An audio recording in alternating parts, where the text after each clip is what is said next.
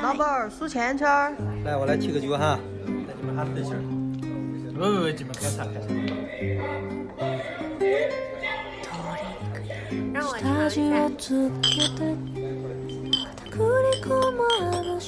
大家好，欢迎来到这一期的九言九语，我是主播叨叨，我是主播七七。呃，我们这一期主要是因为我们两个的日常交流，还有我最近的工作引发的一个主题吧，就是有关时间和吃苦的问题。嗯，首先我的第一个感触是因为最近我一直在改一篇投稿出去的论文，嗯，就是在讲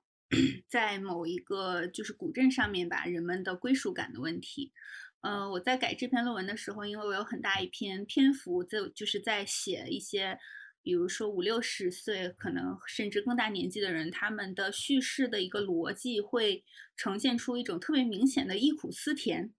这样很怀旧的一个一个逻辑，就是他们会嗯给我讲过去的生活有多么的苦，然后现在的生活水平提高了很多，然后孩子们可能也可以到市区，甚至是到国外去求学工作，嗯，然后另外一个就是嗯作为一个比较散漫的人。相比来说，然后七七的工作就特别忙，嗯，作为一个嗯妈妈，作为一个妻子，然后作为一个社畜，然后我就觉得他老是，就是他没有跟我抱怨过他的时间不够用，但是我的感觉是他的时间就是特别不够用，因为他期望自己能够做到更多的事情，但是他能够。就是清醒的、有活力的做这些事情的时间是有限的，所以就总归会有些取舍。所以我就觉得我们可以聊一聊这些话题。我今天可能会有点短路，因为下午经历了很长时间的学生的毕业答辩，所以就是感觉自己的脑细胞被抽空。嗯，我当时我在因为最近在改我的改我的论文，所以就是想起了当时。嗯，在古镇中做采访的很多的一些经历，嗯，就像比如说七十多岁的老年人，就是会讲很多，比如说他们当年过桥，嗯，因为因为古镇嘛，就是小桥流水人家，然后会有一些河，然后他一些老年人就会给我讲，他们当年在河里面会钓鱼，然后钓小虾，然后捡贝壳。然后他们小时候，一些男孩子们就会跳到河里去游泳，然后女孩子们就在河畔上欢呼，然后围观。呃，还有包括一些老年人会讲，他们当时过桥的时候，冬天因为特别冷，桥上会结冰，所以会有解放军守在桥两边，然后帮他们铺上稻草，然后搀扶着每一个人过河。因为当时就是跌从桥上跌到河里面是很常见的一件事情。嗯，所以。他们讲了很多这样的事情，还有一些，比如说当年从农村搬到，就是因为改革开放以及就是城镇化的进程吧，然后从农村搬到镇上的一些中老年人就会觉得现在的生活特别幸福，因为他们当年是要种地的，呃，种地是一件非常辛苦，但是我和七七都非常 渴望的事情，嗯。但是，就是我的采访，我的研究对象就是和我讲说，他们可以摆脱这种非常辛苦，然后又不够干净的，不够干净就是指因为你要和土还有泥水打交道，就是很就是不在都市生活中比较干净的这个意思的工作，然后他们就会觉得很辛苦，而且生活的物质条件水平也很低，所以他们对于城镇化的这个进程是特别满意的。嗯，所以。我当时在写这篇论文的时候，就挺感触还挺深的，因为觉得对这种时间、对这种过去、现在、将来的认识，以及对于这种，呃，生活应该是什么样子的这样的一种理想状态的认识，每一个代际的感受差别都挺大的。因为特别是在这些，比如说经历过，嗯，五六十年代出生的人吧，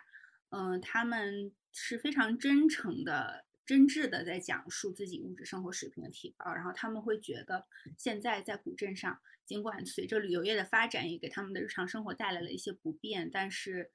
嗯，他们还是觉得现在的生活比以前的好。但是相比较来说，镇上的年轻人，本地的年轻人，很多人都会到市区，或者是到其他的城市，或者甚至是国外去工作生活。嗯，然后取而代之的是一些外来的，比如说开民宿的呀。然后开咖啡馆的呀，或者开一些其他的，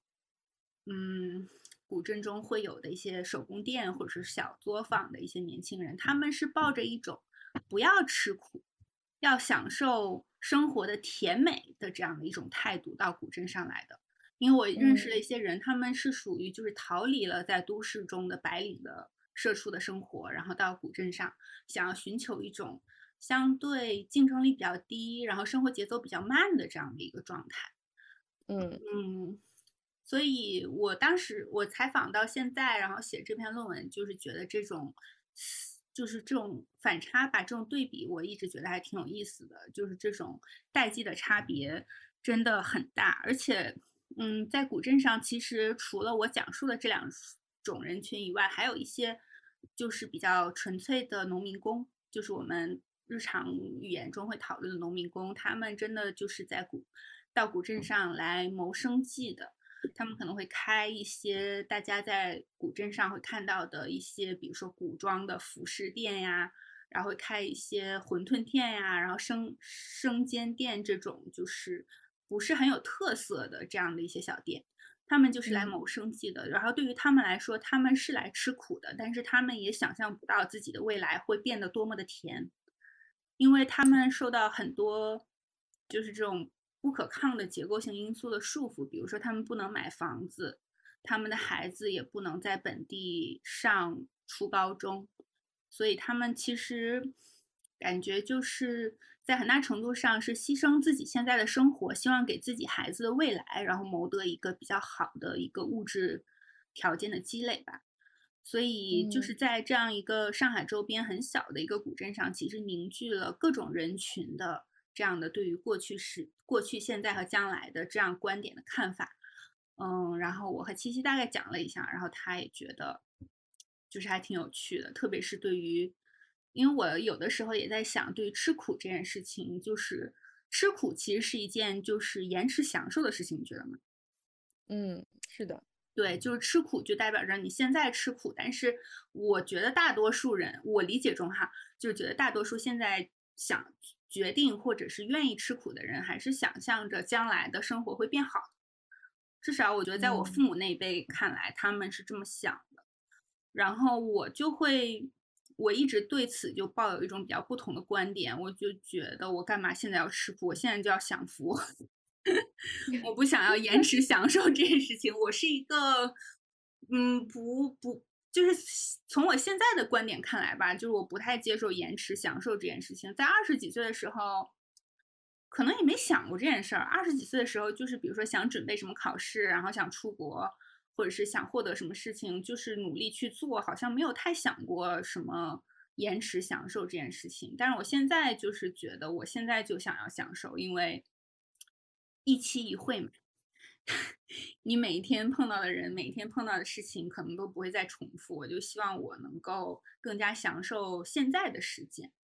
可能和不同年代人的境遇有所相关吧。像我们父母那一代，可能刚好赶上改革开放，呃，经济腾飞，所以他们会认为未来一定是会更好的，无论是从物质水平还是。精神方面的享受一定都会更加进步的，但是到我们这一代，其实尤其是最近几年吧，可能由于疫情啊等等的影响，就是我们是能感受到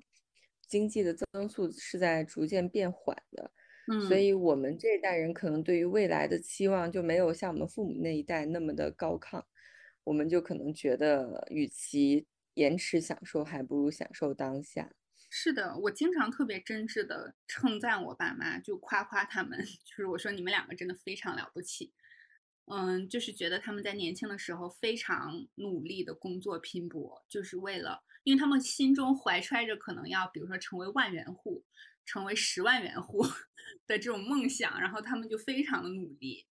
嗯，我觉得我肯定我和七七应该类似，就是我们两个的这种。生活观和价值观肯定是建立在父母给我们的积累之上的，就我们没有，好像不存在这种对于物质条件的特别高的一个要求或者标准，想要我们去追求。反正我个人是这样子的，嗯，所以就导致，其实这有的时候也是一个挺困难的目标，你觉得吗？我就觉得，因为你缺少了这样一个特别。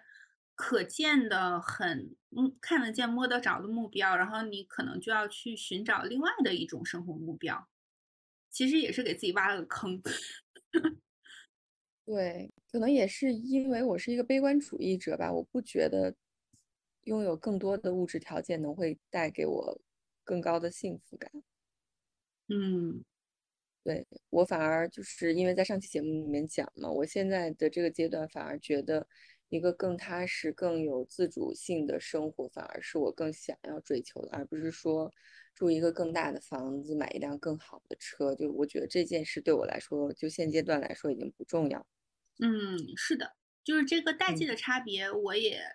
在就是在做研究的过程中感触很深，因为我会感觉到，比我就是我们父母那一代，甚至是再上一代人，他们是不存在在年轻时期对于自己时间的掌控感的，他们不嗯。能够掌控自己的现在，也不能够掌控自己的将来。很明显的一个例子就是，很多人都是在非常突兀的情况下，然后就接到指示，就是说你要去上山下乡，然后接受锻炼，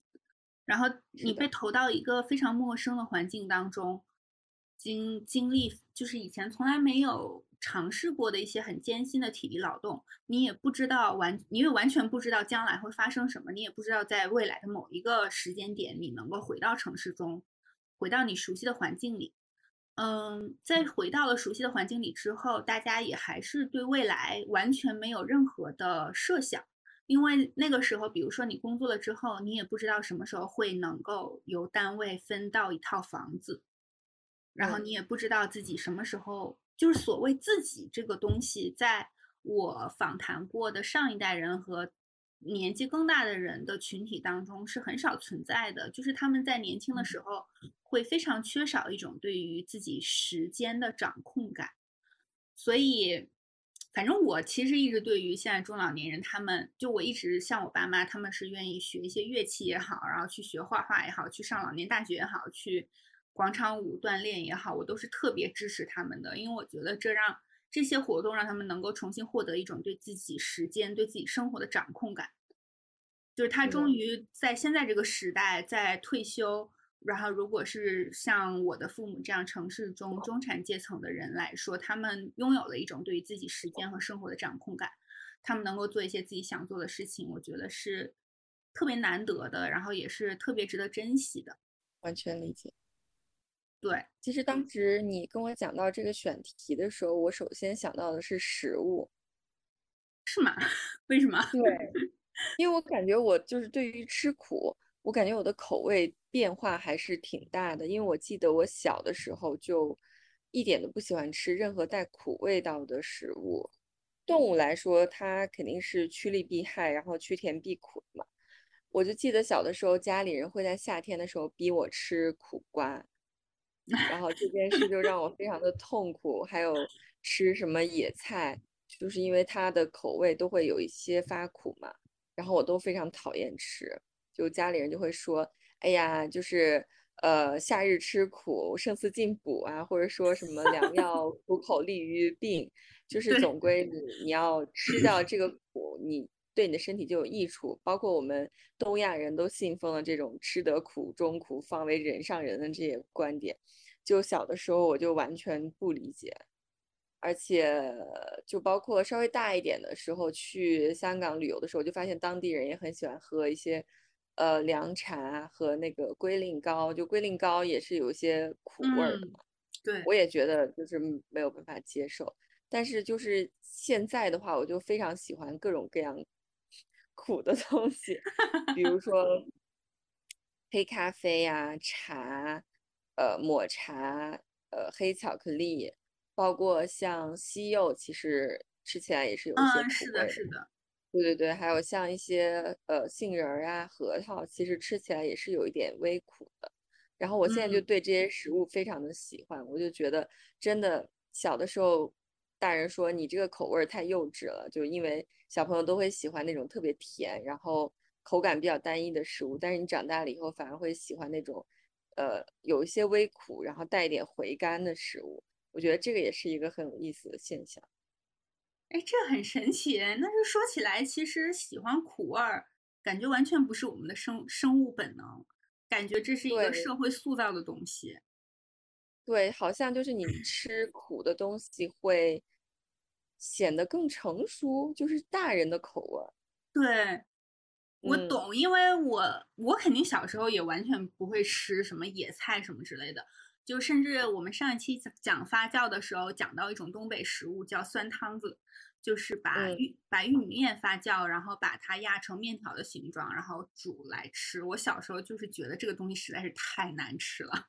实在是太奇怪了。因为我小时候我家还有很多农村，就是会有一些农村的亲戚，然后我爸可能去看他们的时候会带回来一些这种食物，然后我就非常的不喜欢。嗯，后来长大了之后，现在想想确实，其实很大程度上是社会对我们的影响，哎，社会和家庭，因为你会有这种，第一就是你长大了，就是会应该能吃一些，嗯，比较复杂味道的东西。富的，对对对就是味道更复杂的、口味更丰富的东西，就是随着年龄的增长，这是一件你应该做到的事情，就是我会这嗯样想。然后以及因为有的时候从上大学开始放假回家，夏天的时候，我妈就经常会给我做苦瓜、青椒、鸡蛋加上大酱，就是做一碗浇头，就相当于，然后煮点嗯挂面，然后就拌着吃。嗯，就是感觉我好像家庭影响还蛮大的，就是我从那个时候开始就感觉苦瓜是一件，就是一个很常见的食材，就我不觉得它有什么特别的。然后我我现在就是感觉前几年才意识到，原来我爸和大叔都不喜欢吃苦瓜，然后我就觉得男人怎么这么不能 吃苦？对，苦瓜也是我可能最近几年才会慢慢开始吃一些的，就是小的时候真的很讨厌吃这种食物。是。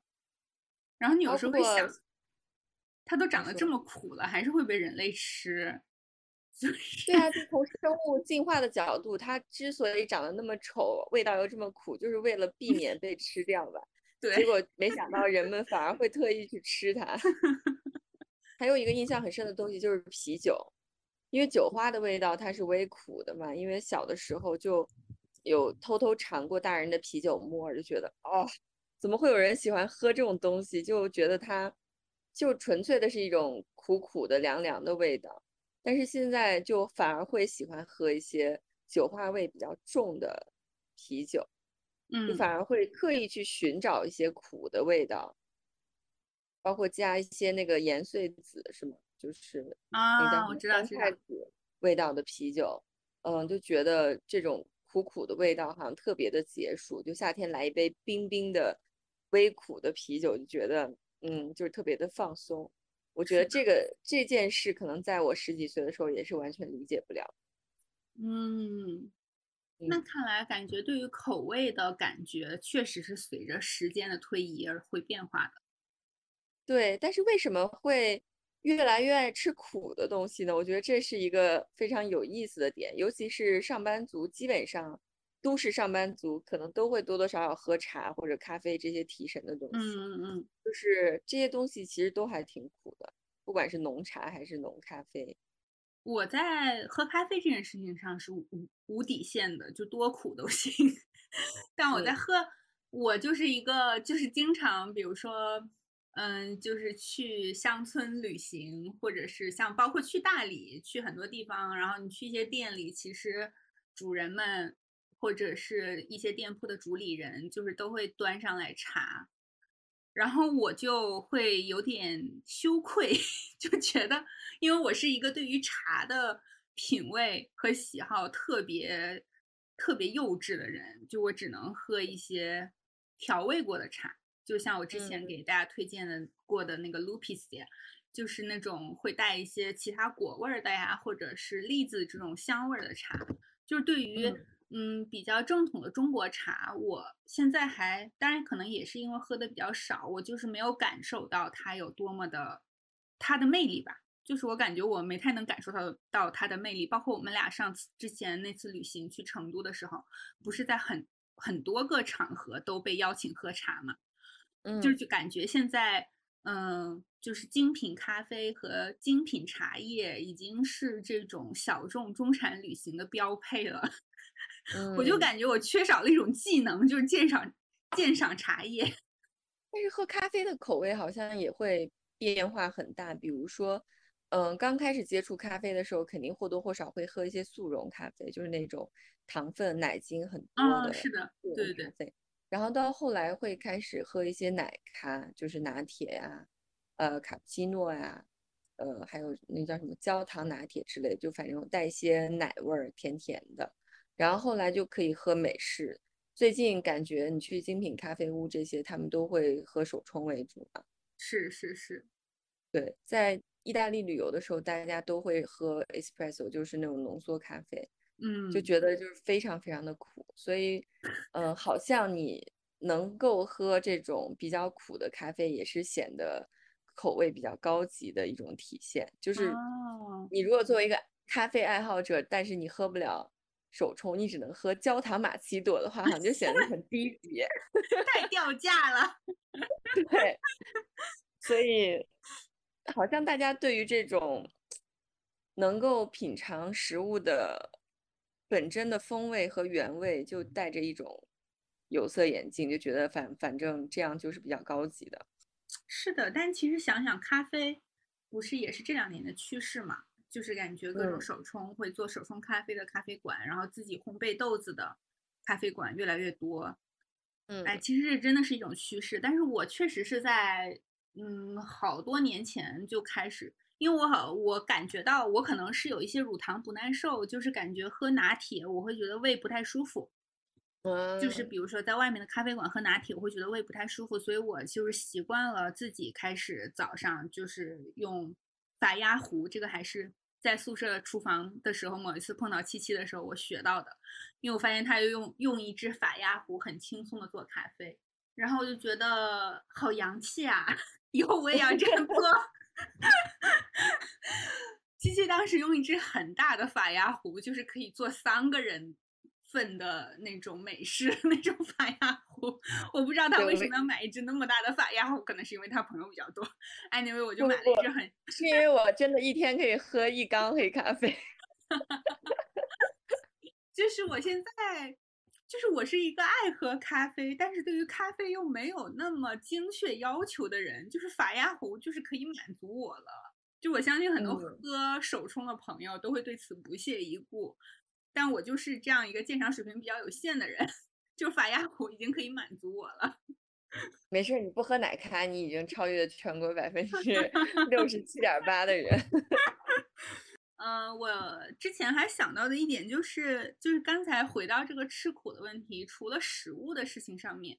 在生活经历上，我们其实，在自己生活的这个中国的语境下，我们经常会用吃苦作为一种鼓励性的话语。就是可能会被别人说，或者是你自己跟别人说。我当时在古镇采访那些人，他们应该就是第一代农民工，就是他们可能是七八十年代七七零后、八零后，嗯，但是他们是第一代移民，然后他们还是怀揣着一种自己努力工作，然后可能孩子也不在身边，或者是在身边，但是早晚要离开他们。所以他们怀揣着这样一种自己要多挣钱，然后多积累物质财富，然后以后能让孩子摆脱这种比较艰苦的生存环境的这样一种心情在吃苦的。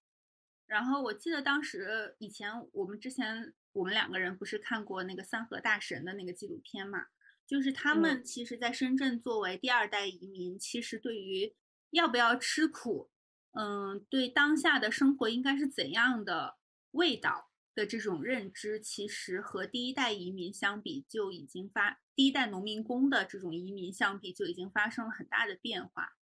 就是很多在是在那个纪录片中，很多在深圳的第二代移民，就是可能也是八零后的人吧，八零九零后的人，比较年轻的一代农民工，他们其实，我觉得他们其实是陷入了一种更艰难的境地。因为一方面情况下，他们有着父母作为农民工积累的一些财富给他们，让他们能够享受在一定程度上，呃，可以满足温饱的这样的一种生活。另外一方面，他们在自己成长的过程中也察觉到了自己作为一个没有城镇户口的身身份，然后在这样的一个大城市中又会碰到多么大的阻碍，不管是在工作上还是在求偶上。然后在组建家庭上以及今后人生的发展上，都会碰到特别特别多的阻碍，所以他们对于吃苦就会产生一种，嗯，特别不一样的观点。他们觉得吃苦是没有回报的，就是哪怕现在再努力工作，将来其实可能自己的孩子也没有办法在大城市中生存下来，还是要回到老家去。然后他会面临着更加艰难的抉择，比如说那夫妻两个人。谁？我们要不要都留在城市中继续打工，然后去支持孩子在老家上学？那孩子在老家上学，肯定就是在由需要由上一代上一代人去照料。他们能不能够辅导孩子的学习？然后我的孩子能不能够再顺利的取得一个比较好的学历，然后能够再到城市中去生活？我觉得其实第二代的农民工这样的人，他们其实是存在一种，嗯。就是感受到生活中更大的矛盾吧，就是他们其实挺迷茫的。就是在我看过的一些纪录片和读的论文当中，确实是我看三个大神最近的呃相关的纪录片也比较多，我觉得确实是一个很难解决的处境吧。就一方面社会对他们的支持又确实比较少，另一方面他们自己对未来的期待也就很渺茫，所以就会选择这样一种。及时行乐的方式吧，就挣五十就花五十，然后等一分钱都没有的时候再去挣五十。那你不觉得我们的社会中其实对于及时行乐这种观点态度是比较否定的吗？嗯，可能跟我们从小受到的教育关系很大吧。比如说我们小时候读的故事都是像什么越王勾践卧薪尝胆的这种故事，你就觉得 你必须要。你必须要为了一个宏大的目标，然后牺牲小我，成就大我。我不懂越王勾践为什么会愿意卧薪尝胆，甚至要到吃屎这种程度。但是这种这种故事就会显得很高级啊，它就会写到语文课本里面。如果你是一个及时行乐的越王勾践，你就不会被写到作文里面了。所以。从整个东亚文化来看，应该大家崇尚的就是这种隐忍的、忍耐的这种情绪，所以就感觉那种武士会效忠于他的君主，然后一言不合就剖腹自杀，是一种是一种忠诚高级的表现。你觉得你是从什么时候会开始反思吃苦这件事情呢？因为。我感觉我们两个在之前的交流中，应该你也是接受了这样一种现在要好好学习，然后以后反正就会过上好日子的这种 教导的，对吧？嗯，可能从进入社会以后吧，你会觉得很多东西不是说你输入了多少就会得到多少输出，就有可能你好好学习，考上了一所很好的大学，就是不如别人上一所普通大学，但是爸爸是银行行长来得快，就是如果你的。对于成功的衡量标准很单一，就是通过呃挣多少钱、住多大的房子来衡量的话，那么我觉得就是一种恶性竞争吧。已经有一些积累、财富积累、权力积累的人，就是会比你白手起家要来得快很多。所以我从那个时候可能就觉得，不是说很多事情不是说。你只要努力就会成功，不是说你吃苦就一定会换来好的结果。嗯，还有就是说，比如说谈恋爱的时候吧，不是说你呃不断的付出，你忍耐就一定会得到对方的爱。就这些种种的事情吧，让我觉得可能吃苦并不是唯一的选择。嗯，我感觉我也赞同，我好像。感觉应该确实也是在工作之后才感觉到的，就是你是你从自身的这种日常生活中感受到了吃苦是不能战胜资源分配的不公平的，嗯，这种情况之后，以及在恋爱的情况下，那就是情感分配的这种本性使然，你不一定付出了很多就能得到很多，你懂得这些道理之后，就会开始反思吃苦这件事情。你现在是因为我刚才不是说了嘛？我现在就是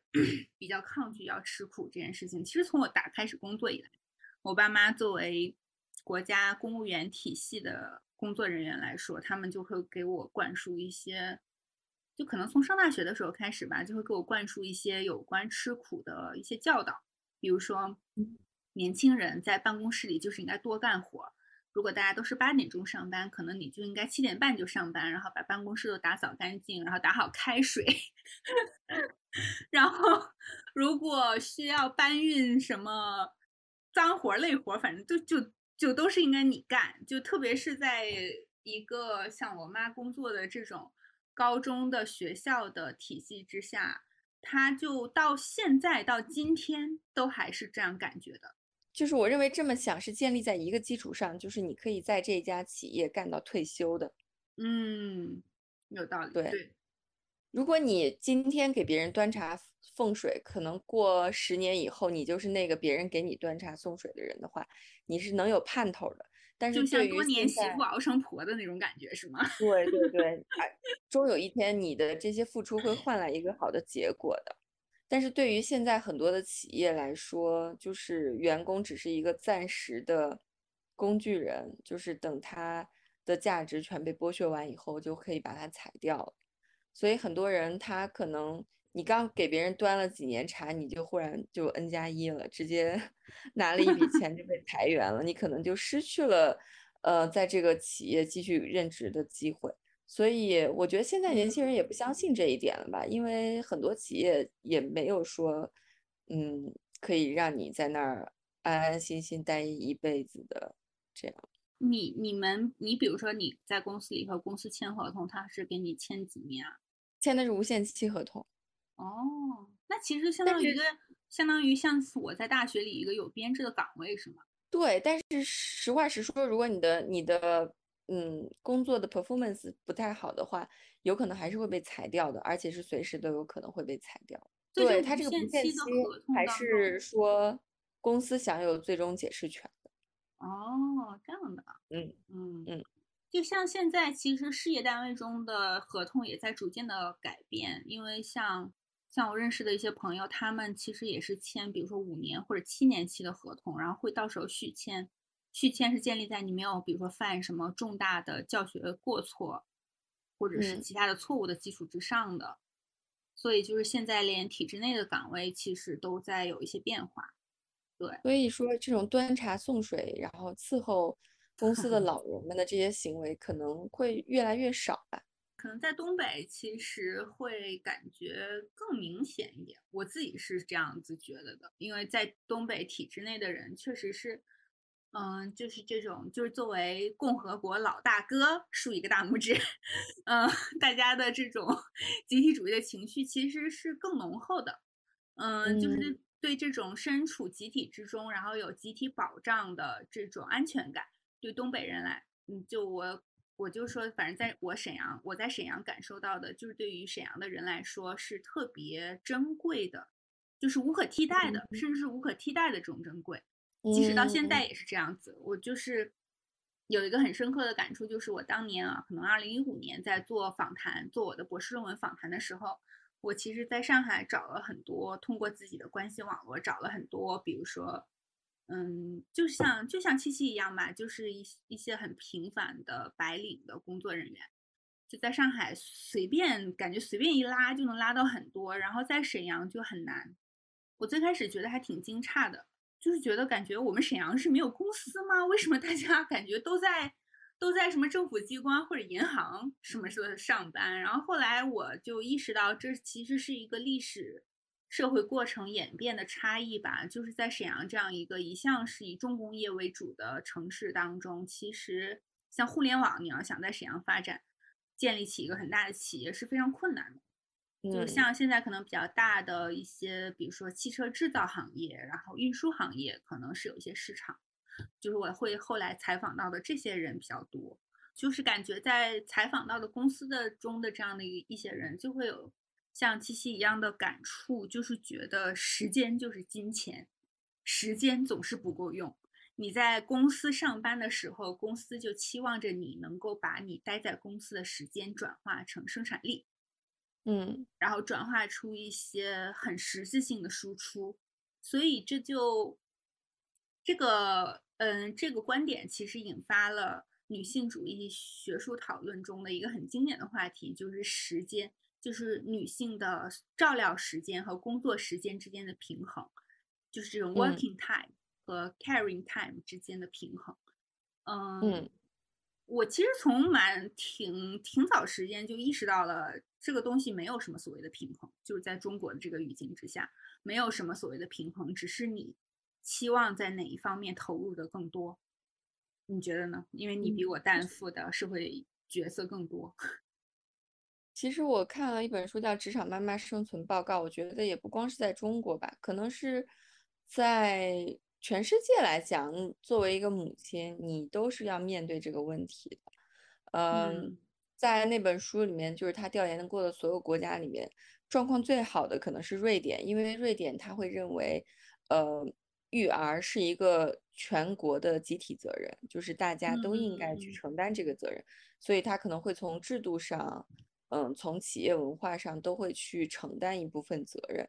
但是像大家都羡慕的漂亮国，就反而是发达国家里面做的最差的一点，因为它是一个完全信奉新自由主义的国家，他认为嗯生育是一个个人的选择，所以应该个人承担它的后果。嗯，从国家来说，它是没有产假的，一天都没有，然后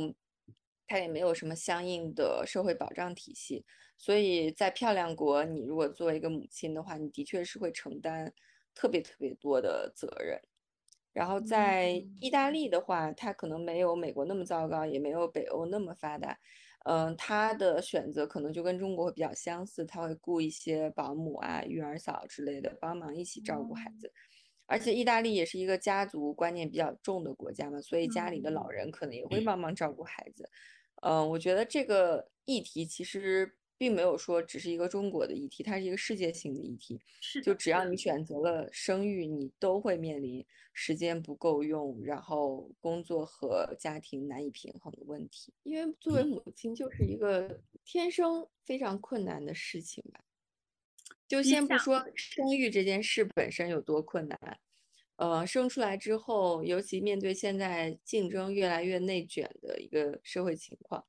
你要去更好的培养小孩儿，你就是要花更多的时间、金钱和精力。呃，尤其是最近有了这个谷爱凌现象以后，大家就更加内卷了，就觉得你不仅要学习好，你还要体育好，就是。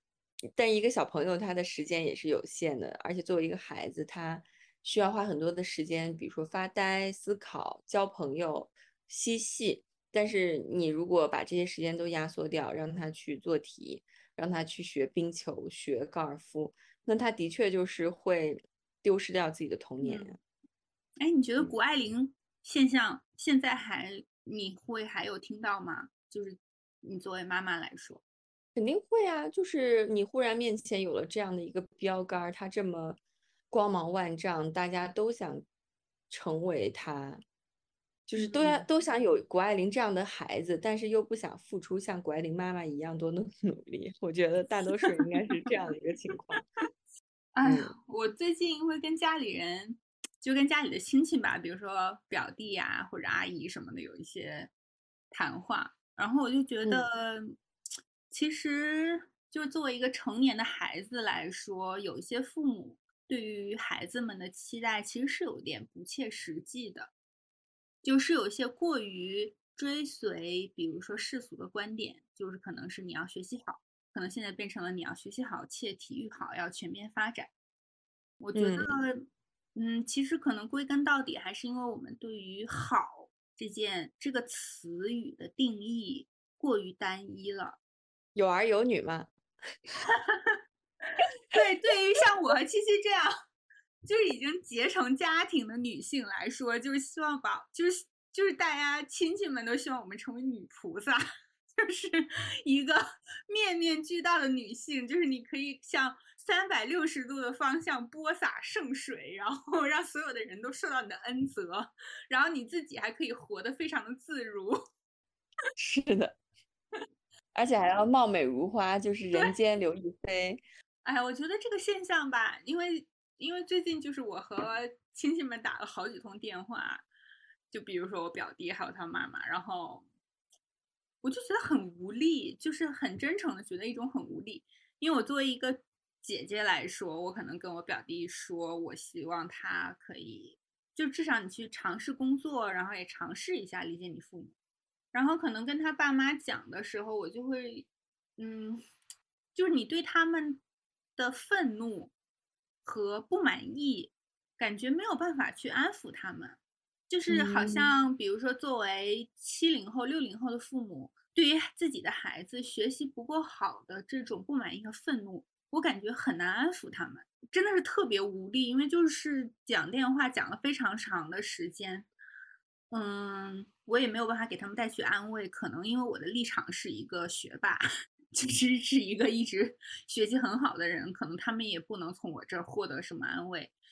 嗯，但是我觉得，因为因为这种代际的差异，可能有的时候父母或者是一些亲戚长辈真的很难意识到现在的社会是一个更加复杂和多元化的社会。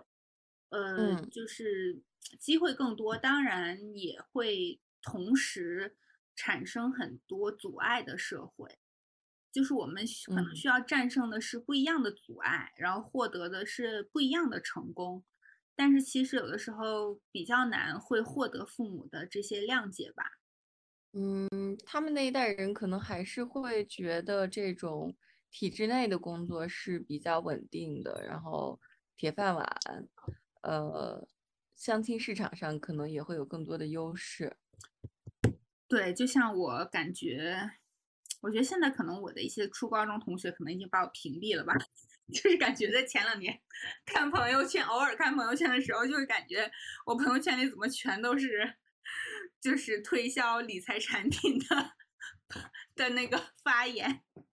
就是感觉在东北真的你的选择是非常有限的。我觉得这种人才外流是一种不可阻挡的历史性的趋势。嗯，就是可以当网红吧？对啊，对你就是可以也学李雪琴到宇宙的尽头去找一个王建国。对呀，东北网红好多呀。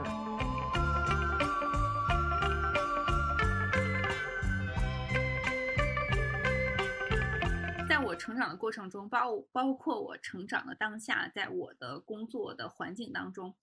其实我还是一直面临着一种你要不断进步的一种时间的观点，嗯，就是大家对于时间的认知是非常线性的，就是一种发展观，就你长得越大，你学的东西就越多，你就会变得越好，嗯，我觉得可能比较浅显或者是比较简单的概括就是这样的一种观点，嗯，确实我感觉我从小到大也是接受的这样的一种观点，因为。像我从我比如说在九零年代的时候，作为一个学生，确实你在学生年代接触的还是你足够努力，其实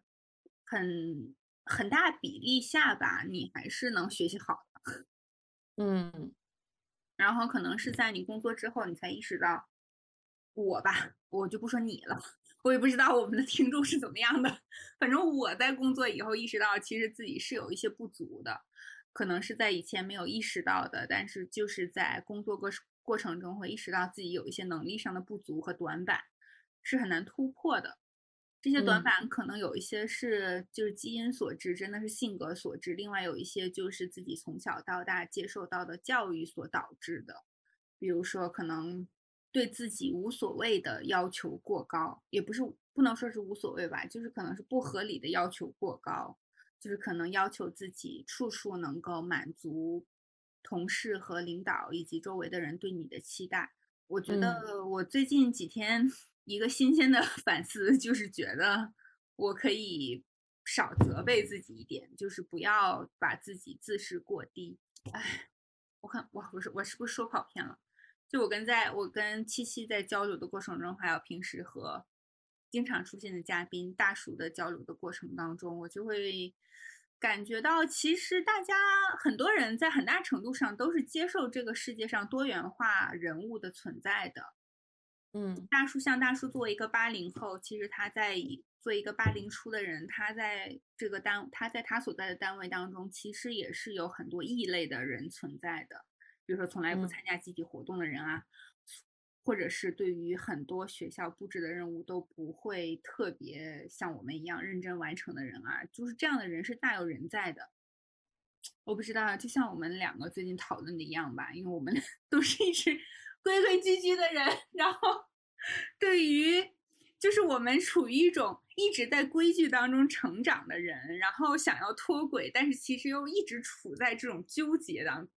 纠结当中纠缠。对，所以我最近就一直在想，因为这种对于一种线性的时间发展观，就意味着我们会认为未来一定会变得更好。那所谓更好，其实是一种很。就是很主流价值观的一种看法。所谓更好，就是像刚才七七也说过的一样，就是好像你会获得更高的社会地位，然后有更一个更大的房子住，然后有更大的呃这种物质资产的支配权，然后你可以出国度假，虽然现在也不一定可能，但是你可以在国内度假，然后住很高级的酒店。嗯，就是对于我们对于这种更好的人生的想象。因为这种线性时间观的单一，所以也变得很单一。就是我们对于这种随着年龄的增长，你所能够达成的生活的想象是特别单一的。嗯，就是觉得随着自己对于人生、然后工作和婚姻的规划，我的生活会一步一步的，嗯，适应这种主流价值观的标准，然后变得越来越高。但因为就是最近一两年开始认识到，我确实这种生活对于我来说并不是快乐的。尽管主流的价值观认为它是快乐的，但对我来说它不是快乐的。所以为了突破这种这种禁禁忌吧，就是突破这种束缚，我感觉我也花很大力气。其实现在可能也在努力去摆脱它。我最近听了一个播客叫《生命中的盐》，然后也看了一下那本书的前几章，觉得里面说的内容都还挺好的。它就是一个，呃，以时间为维度的类似散文诗一样的记录。然后里面的第一章呢，就说，呃，如果以平均八十五岁的一生来计算，也就是三万一千零二十五天，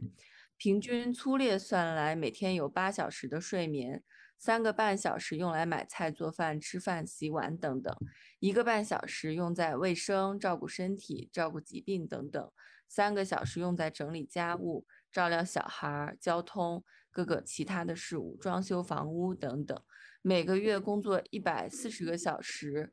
呃，要做四十五年。然后这里面还没有说我们从中得到的愉悦算进去，反正。每天花一个小时在无可避免的社会交流、跟邻居讲话、酒会、研讨会等等，你可以算一下，你的一生其实留给自己用来消遣的时间就非常非常的有限。但是这些你自己能用来消遣的时间，才定义了你是一个什么样的人。因为其实所有人都要打扫卫生，都要工作，都要呃做家务，嗯，对。但是比如说你一天剩下的两个小时，有的人可能会选择用来看电影。有的人可能会选择踢足球，有的人会去看书，有的人会去购毛衣，就是这些你自己的个人的选择，就是这些偷来的小的细碎的时间，其实才定义了你是一个什么样的人。所以我觉得，嗯，我们刚才讨论就是社呃时间不够，然后作为一个职场妈妈，我的时间非常的有限。但即使在这么有限的时间里，我还是在最近半年多一年的时间习得了。勾东西这个技能，然后我们做了播客，还是做了很多乱七八糟的事情。我打造了一个小花园，呃，对，还把一个小朋友从一岁养到了两岁。所以我觉得，嗯，其实，其实你很了不起啊。对，其实我还是会很尽量的去把这些细碎的偷来的时间用来做自己感兴趣的事吧。嗯嗯，然后这些事情用这个书的名字来描述，就是可以称作为生命中的盐的事情。比如说，他会说无法停止的狂笑、扯闲的电话、手写的信、家族聚餐、吧台上的啤酒、红酒、白酒、阳光下的咖啡，就是这些很温暖的时刻、很温暖的文字，可能是我们生活的意义。不是说你在。挤地铁通勤，然后写很多没有人在乎的文档，然后别人听了就想睡觉的 PPT，就这些事情可能对我们来说是没有意义的，但是有意义的事情我们要尽量多的去做它。就像我每天，我因为从四月一号封控以来，我就是起床越来越晚，我可能经常经常在十点半起床，然后我就会在起床的时候很期待看到微信有三个标志，我知道三个标志应该都是七七给我发的。但是我真的很开心，就是感觉在起床的时候，你就会发现有人在跟你说些什么，你就可以回复他。嗯，我就会觉得很快乐，然后就是你会有这种相互陪伴的感觉，就是女生之间的友情吧，就是你会有这种相互陪伴的感觉。嗯，我其实是觉得很快乐。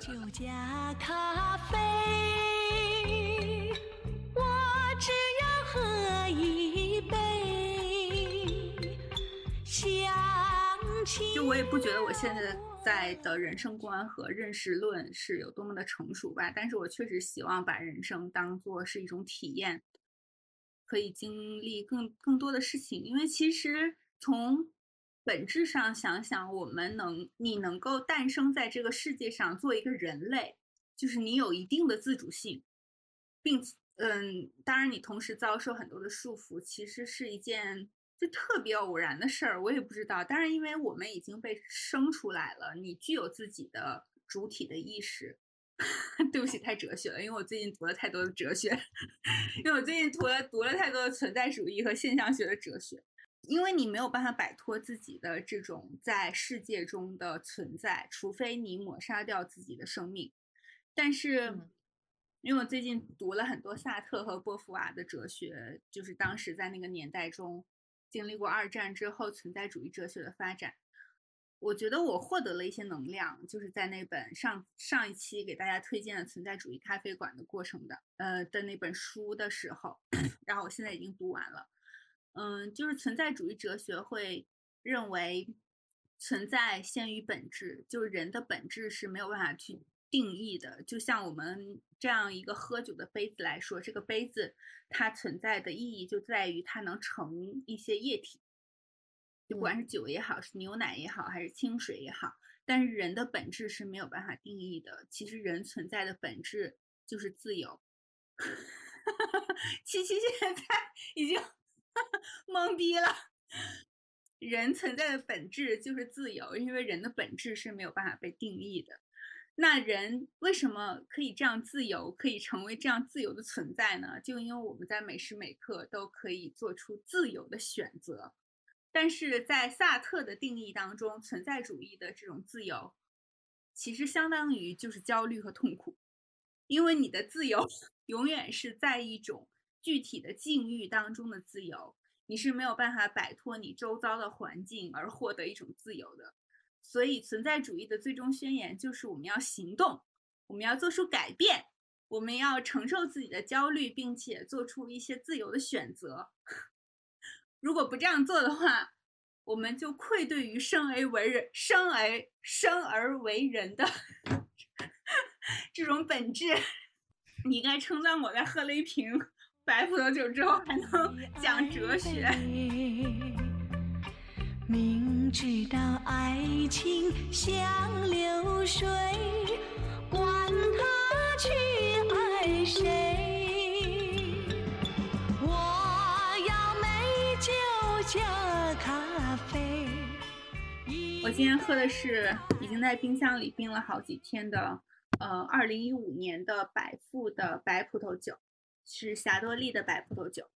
我的酒类库存一向是比较低的，然后。这瓶二零一五年的酒其实已经存了蛮久的了，因为当时可能在年初的今年年初的时候吧，七七说他可能四五月五月份的时候会来上海，所以我已经我就已经买好了二零一五年份的伯纳百富，他们是一个位于宁夏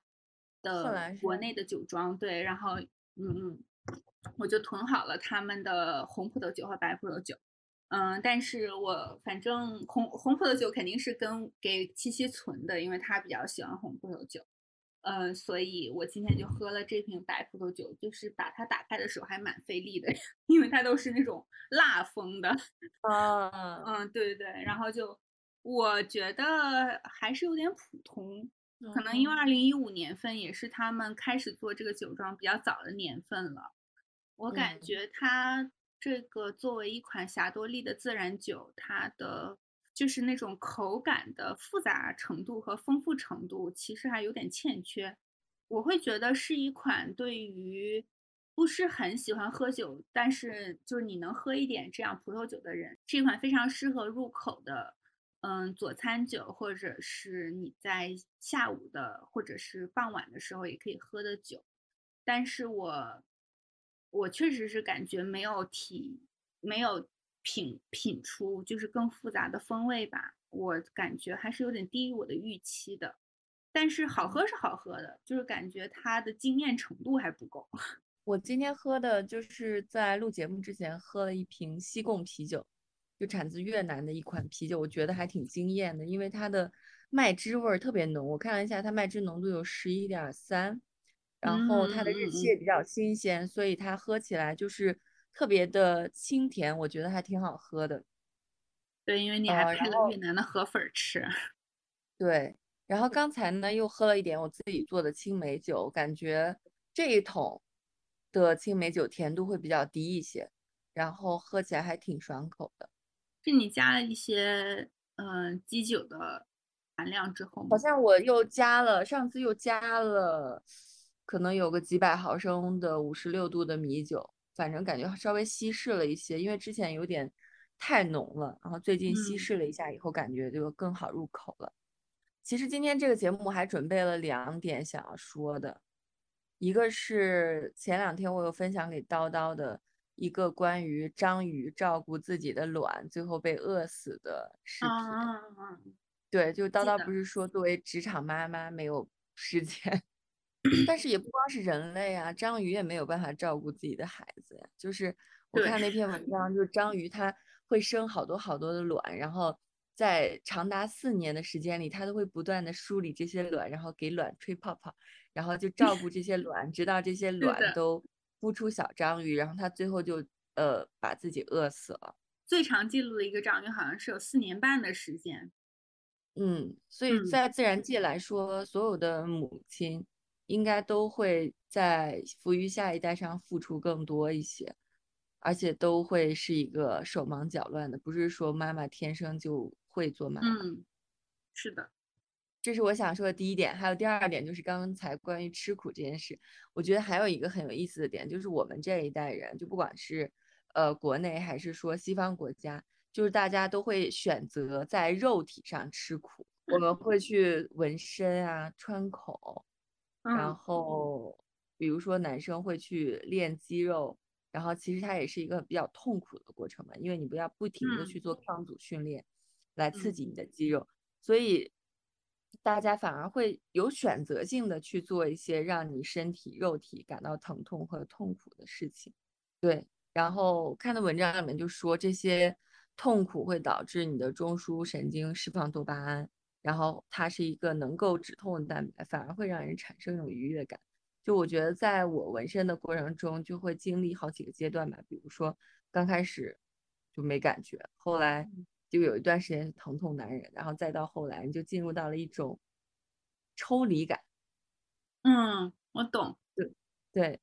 我觉得那个还是挺神奇的一种体验吧。不过，其实如果让长辈来看，也是一个没有必要的吃苦的过程。我并没有罪。好吧，嗯，那反正七七想分享内容和。就是我们两个想分享的内容都差不多了，就是我们今天想大概讲的就是这些，因为嗯，也其实也讲了一些最近的苦恼，还有最近的一些感感受吧，好吧，嗯，那我们这次就这期就这样结束吧，好吧，大家下次再见，谢谢大家。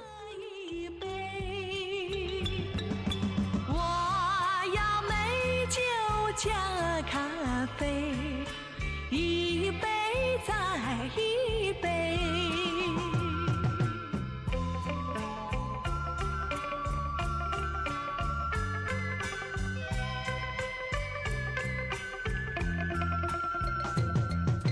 我并没有醉